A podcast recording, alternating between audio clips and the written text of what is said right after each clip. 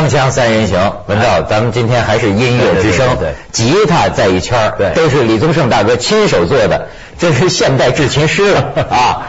但是我想啊，我们在心里记得更清楚的是你作为音乐人的那个你。最近呢，还听说呃你还当了评委了，什么音乐榜、歌曲榜的评委。呃，评审团的主席哦，干 好，官够大的主席，李主席，嗯，我为为什么愿意接受呢？好像你平常这几年感觉在这方面都有点低调啊。我我我做我其实我我我最愿意做的是把我的经验啊，把我这个行业交给我的啊，因为我有个公司，我不是做宣传啊，我有个小的制作公司，我公司名称叫敬业。啊，因为大家都认为这个行业是一个这个花花轿子大家抬是吧？这个这个名声掌声这样，可是，在背后，我认为需要足够敬业的人，只有最好最优秀的人才能够。进入这个行业，这个行业不是一般人能够进的，这是一个伟大的行业。流行音乐是一个伟大的行业，是一个对对整个年代、进入整个年代、对整个民族都是一个伟大的行业。我觉得，所以我想要，比如刚刚因为讲有点差了，我讲的太多了。我的意思就是说，我我希望把我的经验提供出来。什么叫制作啊？你比如说你制作，你怎么去评这个东西啊？有哪些东西可以更完善的？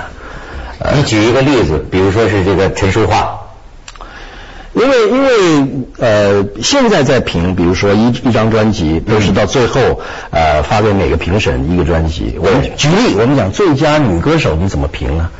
我们讲最佳女歌手的条件是什么？其实大家所有的电视机前面的小朋友都觉得这个评委肯定很多猫腻，那个收了钱了，那个背后是谁谁？嗯，对，不对，最大的猫腻是在制作。因为现在所有的唱片都在棚里面用电脑修的完美无缺，对，最大的猫腻在这儿，你根本没有办法从一张 CD 里面听出它到底唱的好不好，对，没错？全经过评审的所以，所以你怎么评呢？你你每个奖都要评最佳女歌手如何如何如何？那我们干幕后，我知道这个编曲是谁，他是怎么样，他那什么功，他是哪，他呢？这些所有的细节都要有内行的人来讲。所以，比如说，我们现在这个奖，我们评最佳女歌手，我们接下来可能就要改了。每一个女歌手，今年你要呈报三次你现场演出，因为现在演现在很多，你是商演唱、拼盘、歌唱都行。对，你要通知组委会，评审会去听你现场，把整场看完你三场秀，我知道你现场唱什么样子，当做我今年评你是最佳女女歌手的一个最重要的一个依据依据。我不会光听 CD，所以所以这是为什么现在很多人就说啊，听一些唱片，比如说再去听现场的时候，很多现在流行的歌星啊，香港常常有这种感觉，香港观众说，哎，这人怎么演唱会唱的跟唱片里面那么不一样？呃呃呃呃，唱片里面怎么唱的好像还不错，一到演唱会怎么又走音啊，什么都来了，这怎么回事？就是这个。所以现在往往这个老老艺术家爱骂的就是什么？说现在这社会。不会唱歌的去唱歌，不会演戏的去演戏，不会跳舞的去跳舞。甚至像我们看演唱会，也有看热闹跟看门道的。我们在台下一坐，一看到三个几个和声，第一和声是谁，然后看看他的器材清单。现在器材已经进展到有 pitch correction，是吧？对，real time 的，你在这边唱，麦克风就进了一个器材，当场 real time 就把你的调声音美化，就音准全部都拍子全部在位上啊，对吧？对啊。那比如耳朵的，我们耳朵尖的，这一定经过 pitch correction，那个是经过什么机器？所以你要评，比如说这是有很多猫腻的，反而不是在黑箱运作，不是？那岂不等于说一个唱歌就算平平的人是能够做出来的？能够做到相当的程度，除非你是完全没有阴阳顿挫，这这个那没办法。可是，一般来讲，经过这个卡拉 OK 包厢的训练 啊，没错，这个都唱，对，是可以做到一个程度的，是绝对可以做到一个程度的。那这样的音乐是好音乐吗？呃，它它是这个时代的这个娱乐媒体所需要的，因为娱乐平台这么多，需要大量的 content，所以无所谓。你觉得你们是音乐界的还是娱乐界的？这是最大的悲伤啊！我觉得啊，这是巨大的悲伤，对我们做音乐人来讲，我觉得现在没有音乐界，没有这个话，我觉得我在这边讲，我想，我想这个这个我们这个同行的心里已经有戚心有戚戚焉，是吧？现在哪有什么娱乐界，有音乐界的？是吧？我们是娱乐界的一个附庸，基本上，你就大家的心呢，有谁真的这个啊很尊，真的很就在我这个年代可能还有，可是现在大家都觉得说我我你把我逗乐了就行了。是吧？是，所以变成茶余饭后替牙买单的题材。哎，那个谁怎么样了？那个 基本上，我觉得是整个社会是这样子来看这些很 talented、很有天分的人，对，是很悲伤的。那个谁有没有拍照片啊什么的？对对对，嗯。所以我马上想起来，就是我我过去在想，这是不是香港害的？为什么？因为香港啊，就是向来就是一个只有娱乐界没有音乐界的地方。我的意思是说，你比如在香港，你看到一个演员。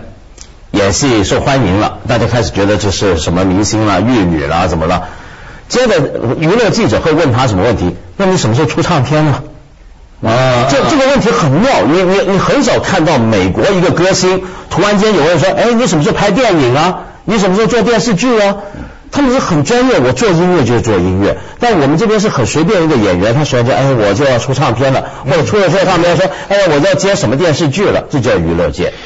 对，而且我觉得啊，比如说我是比较磕的啦，比如说 现在有很多入围最佳女歌手的歌星，我认为充其量她可以是一个 great performer，嗯，她是一个很杰出的表演家，哦，可是她不能讲是 great musician，这个有很大的差别，是吧？是吧？可是这个这个现在当然是没有，因为只有在在在 entertainment business，在娱乐事业里面有 great performer，说学逗唱，对不对？翻跟斗、模仿什么，他是个 great performer，他有十八般武艺，把大家逗的都非常佩服，没问题。所以他并不是一个，并并不能从我角度来讲，他不是一个 great musician，这个是有很大差别的。我就想起啊，你刚才就讲这个艳照门事件，我还看到一种观点，就说。这些个什么少男少女明星，为什么这些照片一出来，咵，好像就崩溃了呢？他觉得是从另一个角度反思，就说这个娱乐工业，你卖的就是少男少女的这个形象，形象。卖的就是过去崔健就说过嘛，说整个亚洲的娱乐工业都在利用青年人的身体，就是比如说你做什么音乐，你爱不爱音乐无所谓。到我这儿就是商业包装，所以有的人说这个话可能挺极端，就是他们好，你说我不是买他这个形象，那么你告诉我他有哪首歌是我记得住，曾经感动过我？不是，到这个时候现在他的谋生的渠道已经完全变了，就是说他主要收入不是卖音乐嘛，是卖形象嘛，形象是一切的根本嘛。你比如说以前的音乐不不一定是这样，比如说我很喜欢的一个以前重型摇滚乐队七柏林飞船 Led Zeppelin 啊，丑闻多的一塌糊涂。乱搞，我不是在鼓吹说好音乐家可以很混乱啊，我不是这个意思。我说，但是问题他大家都知道这帮人当年很混蛋，但是问题是，他出唱片你还买啊？音乐成立。对啊，你你你你你完全不觉得我听音乐的时候想到这帮人怎么在酒店开房胡搞，那两码事儿，对不对？对，但是大哥，你觉得这是不是跟受众也有关系？就是现在社会变了，哎，大家就很满足了，就收获了。比如说这些个偶偶偶像偶像派一些年轻孩子，呃，好像大家也不太关心你唱什么歌，也能够参加你的演唱会，也能够买票去你演唱会。我觉得这是社会教育的问题了啊，严格来讲就是，就大家怎么看这些人啊？那所以。哎呀，讲到这个我就就就是，我先先听一下广告，好，有点不好讲了。锵锵三人行，广告之后见。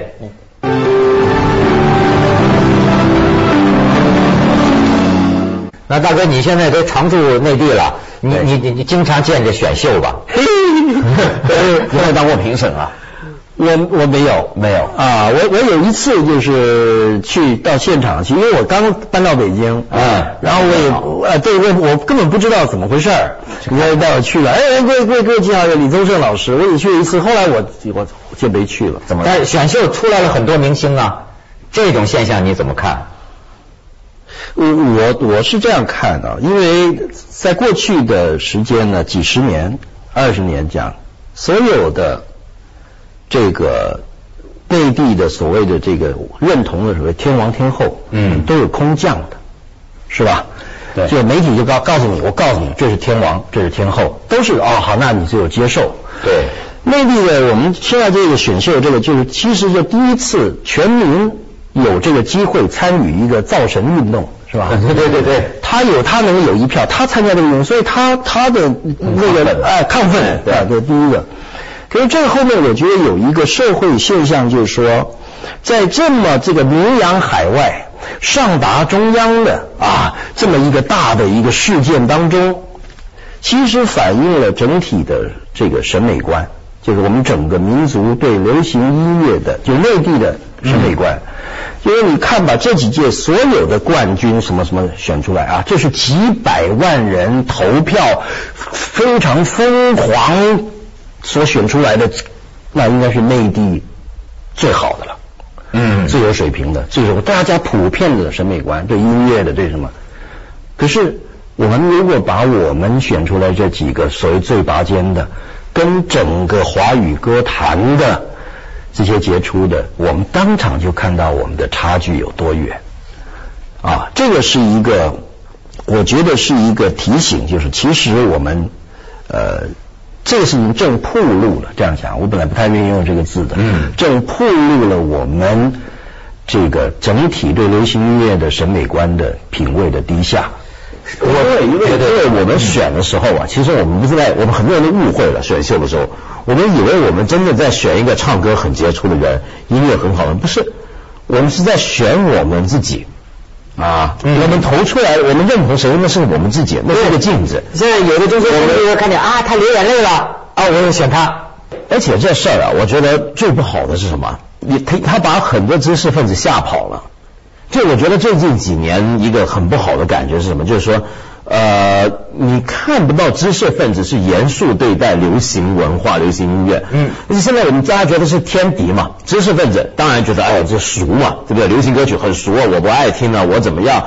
呃，其实不是这样，我认识很多美国大学教授，他们都跟我说，他们以前听 Beatles 长大，那不是流行音乐吗？那谁能说 Beatles 俗呢？对啊，这个流行音乐，你知道，流行音乐又有什么不对？流行音乐曾经有这么一个年代，流行的音乐就是好音乐，它影响全社会对，但是但是为什么到了现在，我们不敢说一个流行的音乐是好音乐？这首歌很流行，它是好歌，为什么我们不敢说这话？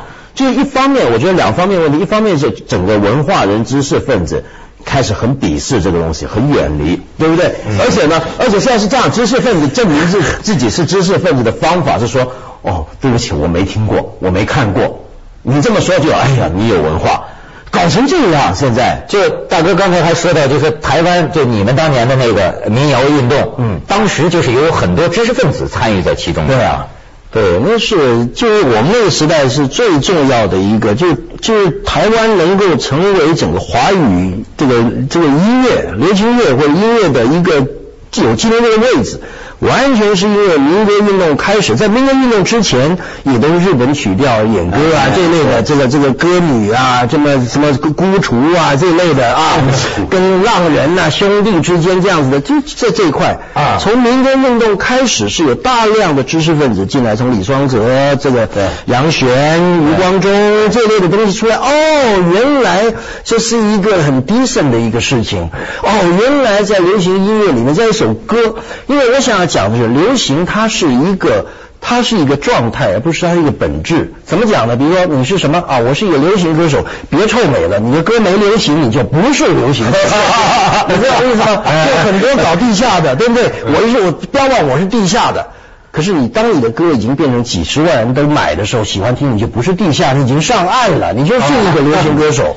对，所以我想这个得搞清楚，这样我又得讲差了，对不对？我们这就跑题跑不了。对，所以我觉得这个刚才这个文道讲的也是，就是说，就是说整个整个社会这个这个知识分子或者对对这个行业很鄙视。变成一个，这个是很很很悲伤的一个事情。我想老讲悲伤，真的。那时候，比如说大佑要出，你你知道吗？出一个专辑，我们不会想说罗大佑要把我逗乐了，不会。是吧？比如大佑在今天，如果把它放在今天的媒体环境里面，他仍然要要自己要去 fill 这个这个这个整个环境，你知道？那时候大佑出一张唱片，对我们来讲，我要去听，我要去感受，我要去知道大佑在这张专辑传达什么样的讯息，给我什么样的启发，给我什么样的震动。啊，是一个精神文化事件。对对对对对对对对我从来没有觉得罗大佑我逗乐了没有，或者是没有的。有没有上去煮个菜给大家吃啊？对啊，但是这个啊是不是社会变迁？这个是就是说，比如说像你有这种感觉，可能有些人说你可能不一定高兴，但是这是你们老一代的想法，你们的社会责任感、人文情怀，你们认为音乐非得肩负着文以载道。我觉得是这样的，不要把我们俩讲跟费尔清一样，不是的。就是说，任何事情呢，都我们讲，我们讲中庸之道，嗯是吧？我们不觉得说，呃，所有东西都必须严肃的一塌糊涂，又是人文又如何？可他要有一个，他要对它有一个平衡。他现在是现在是很 bias，呃，很偏激、很偏差的，整个往一面倒的，非常缺乏这样的东西这。这其实只是走中间路线而已，就是温和的。按照某些这个文化研究学者还讲，就是现在叫什么后现代特征啊，嗯无厘头的文化呀，呃，那么什么老鼠爱大米啊，嗯那么在这些东西，它是不是也是一种文化类型，它文化现象？它当然是啊，对它当然是啊。但是问题就是说，呃，在审美上我们要有标准吧？它好不好呢？对，那你你你觉得好的标准是什么？什么你觉得好？刚才这个我想做点补充啊，啊就是说我，比如我身为一个创作人，我并不认为一个大学教授就是读懂梁启超的、嗯啊，呃的的灵魂要比一个工厂妹的、农民工的还要珍贵，没有，这里面每一个心灵都是珍贵的。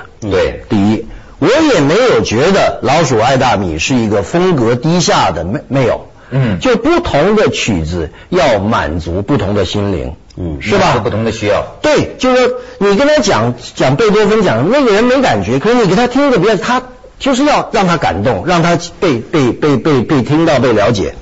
所以，可是当全社会都是老鼠爱大米的时候，没错没错这个事情就出来了。我现在看到的就是说，当这整个一直在往那边倒啊。我我没有说什么什么什么什么两只蝴蝶啊，什么那个那个歌很好听，没问题的。那些歌感动了多少人的心灵，那些人心灵是要被满足的，的确。对，可是当整个社会都是这个东西，就有问题了。就不能没有选择了，全是被这些充斥了耳朵，是吧？咱们先去一下广告，锵锵三人行，广告之后见。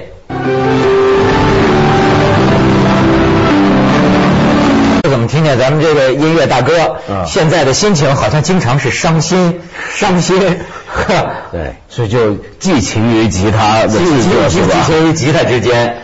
因为每个人，我觉得在他生命不同的阶段都有不同的使命。嗯，我觉得我现在呢来做这个事情，是对我自己来讲，一对我自己来讲最合适的。嗯，我我常跟我同朋友讲，我说，身为一个这个行业的从业人员，啊，就是唱片的从业人员，在过去的二十七年当中，我已然尽心尽力，孜孜不倦，小有成绩。大有成绩了。啊，我已经尽了我所有的力量，在这个行业。接下来我要做的，就是要做我自己认为是人生值得做的事情，所以我来做这个。当然，我还是对这个行业很很关心。比如我今天讲放这么多炮，是吧？我看这个看那个，我我我是很关心的，因为我爱这个行业。我觉得流流行音乐对于一个国家、对于一个民族太要紧了，太要紧了啊！但是呢，你觉得这个做这个流行音乐哈，跟人的年龄有没有关系？比如说啊，呃，如果是你现在还做，你认为你还能写出就是说当代的人也能够很火、很喜欢的东西吗？还是你觉得可能时代上有是接不上会有差距了呢？绝对会接不上，绝对会。嗯，那个真残酷。对，那你没问题，因为因为我的那个我的说法就是，流行音乐就是 here and now，嗯啊，这是我我的，就因为我当时李宗盛、罗大佑、陈升啊、崔健这些人，取代了上一个时代的东西是一样的。嗯，这个时代必然要有更 talented、更这个时代的符号，因为流行音乐是反映这每一个时代最好的一样一样东西。你你你几年以后你来看这个时代的流行音乐，你绝对可以从这里面找出这个时代的一些特征。对你好比这个罗大佑那个恋曲一九九零，对啊，你就会感觉到与我心有戚戚焉，在当时的那个年代。现在真是太少有这样的不过我我觉得是不是我我不大理解，就流行音乐我们这么讲的时候，就把它讲成这种年轻人的音乐。但其实现在会不会有更多的情况是怎么样？比方说啊，像我们这一代可能听李宗盛的歌长大了，那么我们听现在最新的流行音乐，小伙子们最捧的那些乐，我们哎呀听不惯。嗯。但为什么不能够是你一直还在制作唱片，然后我们跟你一起老去？对，因为我们不是听你的老歌，而是听你。你你仍然在唱属于我们这一代人的歌嘛？这是太好的太好的问题啊！那这也是我我持续在想做的，就是我最近写了一个歌，叫哦，没有没有没有，还没写啊！等一下等一下等一下，没有没有啊！就是我觉得呃，其实人对音乐。是的，这个渴望的需求是不会变的。对啊，我，年纪老了就没有。我现在也爱听音乐啊。对啊，那我常常讲说，我们这一代人是因为可是流行音乐这个工业，这个工业本身有它的限制，比如它是对年轻人的啊，嗯，所以我们这代人其实是被流行音乐工业这个恶意遗弃的一群人。恶意遗弃 啊！所以你走进一个音像店，你。翻听这么多歌，没有几乎没有一张是你说，哎，这个是我我听的啊，我听的没有啊。所以我我也觉得说，啊，比如说我跟一些跟我这个年代的，们现在都不是一线，这个二线的，对很很很好啊，很好啊。那你要继续唱，你要继续写，就是你音乐的价值是建立在你的价值是在整对整个社会的价值。而不是你的意义只是在唱片工业的价值。当唱你对唱片工业再也没有利用价值的时候，并不代表你的音乐的生涯就要终止。啊，这个是这个是真。